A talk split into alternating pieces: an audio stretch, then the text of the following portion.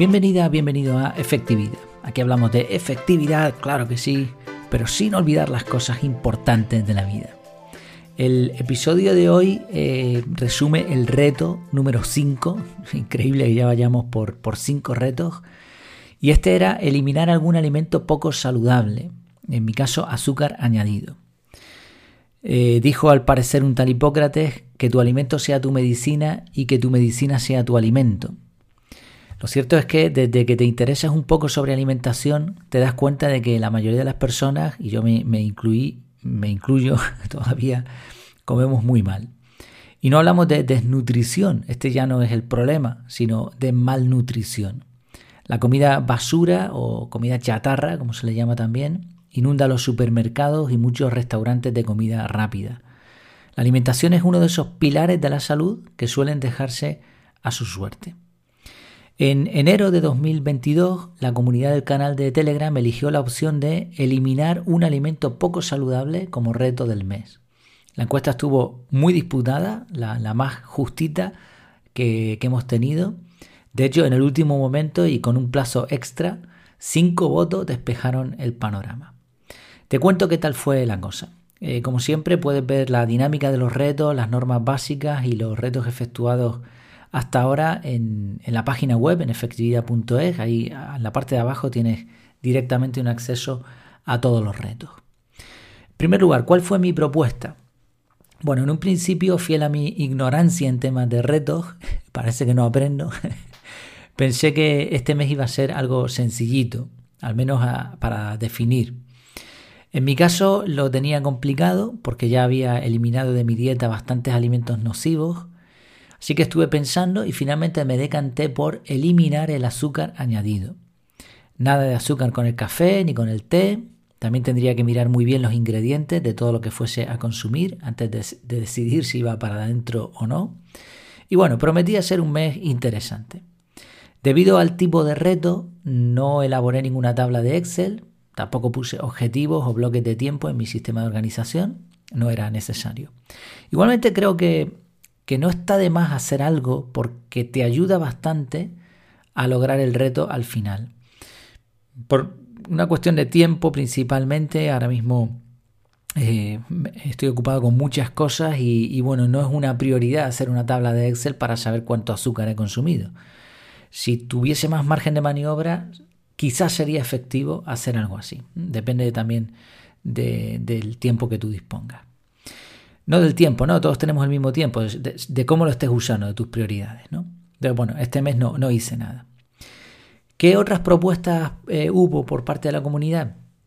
Tengo que decir que me gustó la participación que hubo, no solamente en votaciones, sino también esa pequeña disputa y al final para saber cuál era el reto que se, se escogía, sino también por los comentarios, la participación que está viendo en general en el canal. Bueno, estoy muy agradecido y creo que se está aportando, entre todos estamos aportando mucho valor. Hubo un par de conversaciones muy interesantes, por ejemplo, Samu explicó que lo único que le quedaba por eliminar era la carne, pero no se planteaba dejar de comerla al 100%, sino bajar su consumo a una o dos veces por semana. Y añadió, vivo en Huesca ahora y entre el frío y el culto que hay a la carne aquí es un auténtico reto. Y claro, este comentario me, hizo pensar y aproveché para, para, responder algo, no a él, no a él, porque, bueno, como le puse, se notaba que entendía del tema, pero sí en general me parecía que había que hacer una, apreciación importante sobre el tema de la alimentación y la carne. Te leo directamente la respuesta. Puse lo siguiente. Es un tema interesante, hablando de alimentación has abierto un buen melón. Jeje. Jeje, lo he escrito. Por tu comentario se nota que entiendes del tema, pero me gustaría explicar algunas cosas que he aprendido por si es útil a alguien. Creo que el tema de la carne habría que diferenciar la parte ética de la parte de salud.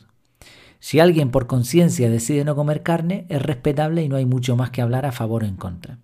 Eh, esto es evidente, se respeta y punto. Por otro lado, despejando la cuestión ética, la mayoría de los estudios indican que el problema de salud no es comer carne, sino comer mucha y o comer carne de poca calidad. Comer carne de calidad de forma moderada, una o dos veces a la semana, según muchos estudios, no parece tener efectos nocivos en la salud.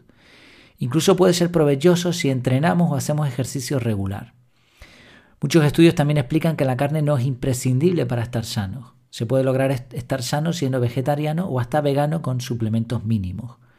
Ahora bien, si se elimina la carne de la dieta, hay que asegurarse de comer muy bien para tener los nutrientes necesarios. Dejar de comer carne y pasar a una dieta vegetariana poco cuidada puede ser incluso peor desde el punto de vista de la salud. En casa mi mujer y yo somos vegetarianos, no veganos, desde hace años ya. Aunque yo no soy vegetariano estricto, en alguna ocasión me, salto la, dieta vegetariana y como consumo algo de carne. Eh, eso, mi mujer y yo somos vegetarianos, decía, y estamos trabajando para tener una dieta equilibrada. Los días festivos son complicados, pero en general nos va bien. En resumidas cuentas, la opción que planteas me parece muy interesante y teniendo esa cultura alrededor, sin duda va a ser todo un reto. Mucho ánimo y gracias por participar. Efectivamente, como sospechaba y después eh, lo vi en, la respuesta que Samu dio, él entendía del tema y es una persona que cuida su alimentación y hace ejercicio. Muy bien, eh, perfecto. Pero bueno, esta apreciación es importante porque más allá de la parte ética, el problema de salud no está en comer carne, sino en la cantidad o en la calidad.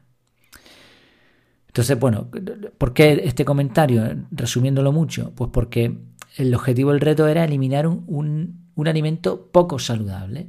Entonces, bueno, Samu sabía perfectamente lo que hacía, pero no era cuestión simplemente de eliminar carne, ¿no? Había más detrás. Eh, Betsa, no sé si se pronuncia así, Betsa Velázquez, comentó también lo siguiente. Híjole, eso creo que indica el, el origen, ¿no? Híjole, se me, se me ha hecho bien difícil decidir por una opción. Llevo al menos dos años queriendo dejar de fumar y ha sido un reto muy complejo por los niveles de ansiedad que no he logrado controlar. Sin embargo, este año sí quiero tomar el reto y dejar esos alimentos nocivos. Ya te contaré cómo me va. Otro comentario que me pareció muy interesante fue el de Iris. Dijo, Buenos días, he decidido bajar el consumo de harina de maíz. Soy de Venezuela y aquí amamos las famosas arepas. Bueno, eh, como ves, el tema de la alimentación es un tema complejo porque lo que para unos puede ser totalmente inofensivo, para otros que probablemente hayan estudiado el tema, saben que ciertos alimentos son o bien poco nutritivos o bien directamente nocivos. Fíjate que aquí eh, Iris pensó en la harina de maíz, quizá no tanto por lo nocivo del alimento, sino por los efectos que causa.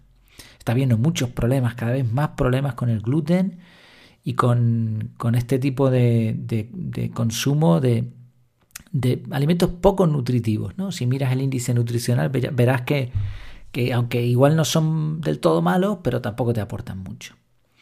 Bueno, es un tema complejo en donde no me quiero meter porque tampoco soy experto. He, leído muchos libros eh, al respecto, pero no, no, me considero ni mucho menos un experto ni, ni llego. ¿eh? Hay otras personas con las que te puedes informar mejor. ¿Cómo me fue con el reto? Pues tengo que confesar que los primeros días de enero me despisté, estábamos de vacaciones y no me fijé en los ingredientes de varios productos. Por poner un ejemplo, la cerveza con limón también tiene azúcar. azúcar añadido, ¿no? De este que era, que era mi reto. Al igual que me ocurrió en diciembre, los festivos, los cambios de rutinas, el desajuste que he tenido en esos meses me lo complicaron un poco. A partir del día 6 mejoré mucho, eso es lo que tengo anotado aquí, pero según mi mujer no mejoré tanto. Creo que la clave está en consumir alimentos reales, alimentos de verdad, fruta, verdura, eh, este tipo de cosas, ¿no? Ahora me sale la, palabra de otro tipo de alimentos que también son muy buenos. Bueno, da igual. Alimentos reales, alimentos de verdad, sin ingredientes. Y en el caso de que se compre algo procesado, recordar mirar qué ingredientes hay. Eh, algo que se dice bien es eliminar el azúcar todas las mañanas en el cortado, aunque no era azúcar en sí, era panela. Y también si tomaba algún cortado por la tarde en casa, pues eh, también sin, sin, ese tipo de, endulzante. La segunda quincena del mes sí creo que fue bastante mejor, ya me fijé más en los ingredientes y aunque cometí un par de fallos tontos, creo que cumplí más o menos. Me ha enseñado algunas cosas este reto. Primero, en el tema de la alimentación hay que mirar los ingredientes de todo lo que vas a consumir. Si ya te lo sabes de memoria, no, pero, pero es vital porque ya no para cumplir con un reto, sino para saber qué te estás metiendo en la, boca. Este tipo de retos, eh, aunque parezcan sencillos, empiezan mucho antes de la ejecución y, y, no en la acción. Me explico, y esta es la segunda enseñanza que me llevo. Todo empieza en el supermercado o en el restaurante. Es mucho más fácil no comprar algo que sabes que es poco saludable o no entrar a un restaurante que después consumirlo cuando lo tienes delante. La decisión ya la tomaste y ahora es un camino que has empezado a recorrer y el final va a ser comer algo que no, no te conviene. Entonces la clave está antes. Tercer aprendizaje, el organismo se acostumbra a casi todo. A los pocos días de, tomarme el cortado por las mañanas sin azúcar, me empezó a gustar. Así que eso me demuestra que, que es innecesario y que te acostumbras. Eso sí, tienes que mantenerte un tiempo. Y el cuarto punto, y esto aplica sobre todo en mi caso, quizá en otros casos no tanto, no lo sé, pero en general creo que también. Comer en casa es bastante más saludable que comer por fuera. Si estás con amigos y te sacan un paquete de papas o, o algo que han llevado y te ofrecen, o, lo que decíamos, si vas a un restaurante o entras a una tienda, o estás de vacaciones, vas a perder el control sobre tu alimentación. Como mínimo va a ser más complicado. Entonces, en, mi caso, pues sé que comer en casa, además gracias a que mi mujer cocina súper bien, pues, eh, pues lo tenemos fácil. ¿no? En, mi, casa funcionamos así y, la verdad que va bien. Finalmente, ¿seguiré con esta rutina? Pues sí, sí, no he cumplido con el reto como me gustaría, así que voy a seguir intentándolo. Y la idea es simple, ser consciente de lo que voy a consumir. Eh, de momento el azúcar lo quiero seguir eliminando Tampoco me voy a convertir en un talibán de la alimentación ni nada de eso, ¿no? En casa ya nos cuidamos desde hace tiempo y, podemos permitirnos algún caprichito, aunque todo lo que se mejore en este tema, bienvenido será. Hay una frase que me gusta mucho y con esta cerramos. Eh, la escuché hace un tiempo y dice así. Aquellos que piensan que no tienen tiempo para una alimentación saludable, tarde o temprano encontrarán tiempo para la enfermedad. Estoy de acuerdo. Bueno, la frase la he escuchado en varias versiones como de tarde o temprano gastarán tiempo en curarse o algo así, ¿no? Pero bueno, la idea se entiende y estoy de acuerdo. Así que este reto y en general seguir aprendiendo sobre alimentación son asuntos en los que quiero trabajar e invertir tiempo. ¿Y tú? ¿Cómo lo ves? Si no lo comentaste todavía en el canal, ¿cómo te fue con el reto? Bueno, pues nada, si quieres estar al tanto, suscríbete a la comunidad en Telegram, en las notas del, episodio, eh, tanto en la página web como en Telegram. Bueno, si estás en Telegram no hace falta, obviamente, que tonto soy. si estás en, algún podcast, pues en las notas del programa puedes ver ahí también el enlace. O bueno, en efectividad.es lo vas a ver directamente. Muchas gracias por tu tiempo, por tu atención y hasta la próxima.